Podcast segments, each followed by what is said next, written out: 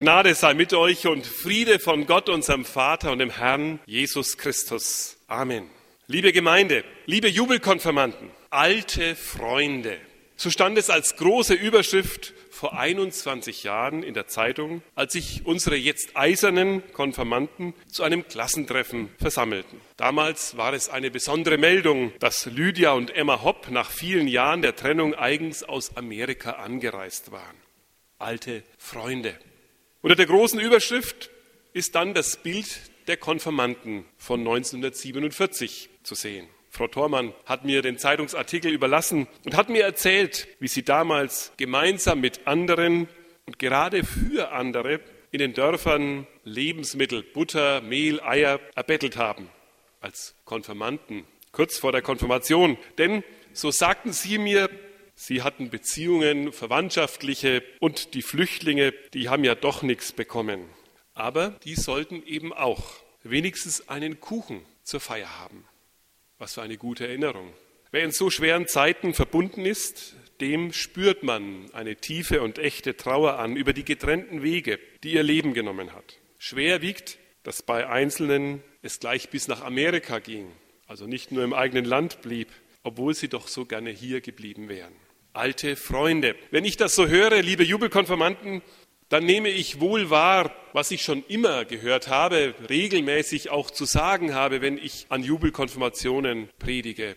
Nämlich, es waren schwere Zeiten, in denen ihr konfirmiert wurdet. Wenig hat es damals gegeben, mit wenigen musstet ihr zufrieden sein. Es waren Zeiten des Mangels, Zeiten der Not und Zeiten, in denen man erfinderisch sein musste, dass man aus dem wenigen, das man hatte, doch noch etwas Schönes machen konnte. Aber, und das ist mir auch aufgefallen und ganz besonders bei euch, mitten im Mangel gab es offensichtlich auch einen Reichtum. Da ist ein Reichtum zu entdecken, ein Reichtum zu erlauschen, wenn man zuhört, von dem sie mir erzählen konnten, nämlich ein Reichtum an Gemeinschaft.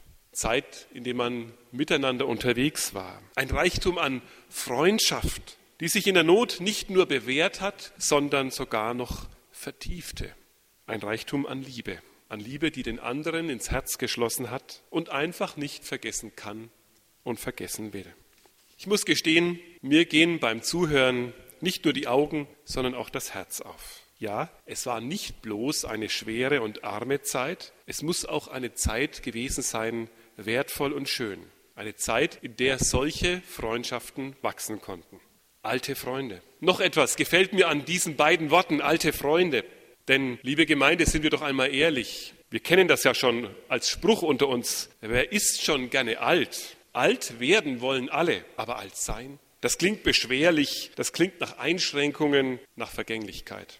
Nur in diesen Worten, alte Freunde, da steckt eine geheimnisvolle Kraft. Da steckt, ja, in dem Wort alt selbst etwas Großartiges, etwas Besonderes, etwas Lobenswertes, etwas Schönes. Alte Freunde sein und haben, ja, das wollen wir. Alte Freunde haben etwas Vertrauenswürdiges. Da hören wir etwas von Treue und Liebe, die die Zeiten überdauert. Alte Freunde sind wie ein alter Baum, der mächtig im Wind wogt, der Sturm und Zeiten trotzt, der tiefe Wurzeln hat, die ihn halten. Sein Alter, das macht ihn nur umso schöner, umso erhabener, und wenn es uns noch so schwer fällt, alt zu sein, das Alter hat etwas Schönes. Das erkennen wir in diesem Moment an der alten Freundschaft, am alten Baum. Ich hoffe, dass ihr euch als unsere ältesten Jubelkonfirmanden, als eiserne, gnadene und kronjuwelene Jubelkonfirmanden bei uns auch wirklich als etwas Besonderes fühlt. Ihr seid es. Ihr seid, lasst mich das einmal weiterführen, hier auf der Kanzel, alte Freunde mit Gott. Denn schließlich habt ihr vor 65, vor 70 und vor 75 Jahren bei eurer Konfirmation die Gelegenheit gehabt, eine Freundschaft mit Gott zu schließen. Es dürfte eine alte Freundschaft geworden sein. Wenn wir jetzt auf den Predigtext hören für das Pfingstfest, für den Pfingstmontag, dann erfahren wir, dass Gott will, unsere Freundschaft zu ihm soll wachsen, sie soll aufgebaut werden. Wenn man das fortführt, ja, es soll eine alte Freundschaft werden mit den Jahren, eine alte Freundschaft zu ihm zu unserem Gott. So hören wir nun. Epheser 4, ich lese uns den Vers 7 und die Verse 11 bis 16. Einem jeden aber von uns ist die Gnade gegeben nach dem Maß der Gabe Christi. Und er hat einige als Apostel eingesetzt, einige als Propheten, einige als Evangelisten, einige als Hirten und Lehrer, damit die Heiligen zugerüstet werden zum Werk des Dienstes. Dadurch soll der Leib Christi erbaut werden, bis wir alle hingelangen zur Einheit des Glaubens und der Erkenntnis des Sohnes Gottes zum vollendeten Mann, zum vollen Maß der Fülle Christi, damit wir nicht mehr unmündig sein und uns von jedem Wind einer Lehre bewegen und umhertreiben lassen, durch trügerisches Spiel der Menschen, mit dem sie uns arglistig verführen. Lasst uns aber wahrhaftig sein in der Liebe und wachsen in allen Stücken zu dem hin, der das Haupt ist, Christus. Von dem aus der ganze Leib zusammengefügt ist und ein Glied am anderen hängt durch alle Gelenke, wodurch jedes Glied das andere unterstützt nach dem Maß seiner Kraft und macht, dass der Leib wächst und sich selbst aufbaut in der Liebe. Liebe Festgemeinde, wir alle leben von der Gnade unseres Gottes. Vers 7 ist die Grundlage, auf der wir das alles verstehen. Er ist die Grundlage unseres christlichen Glaubens und Lebens. Ohne Heiligen Geist ist uns nichts möglich. Ohne ihn verstehen wir nichts, nichts von Gott und nichts von einem Leben als Christen.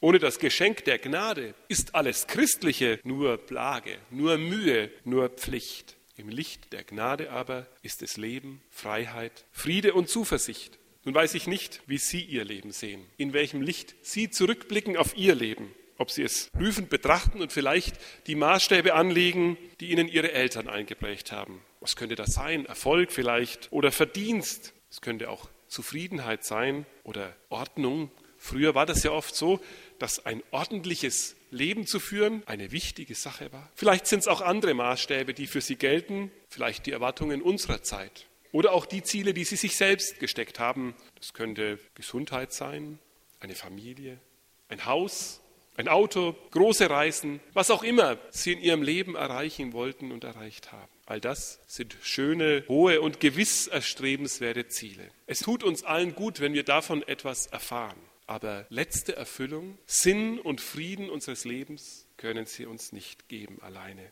Dazu braucht es, so meine ich, das Geschenk der Gnade. Die Gnade ist die besondere Freundschaft unseres Gottes.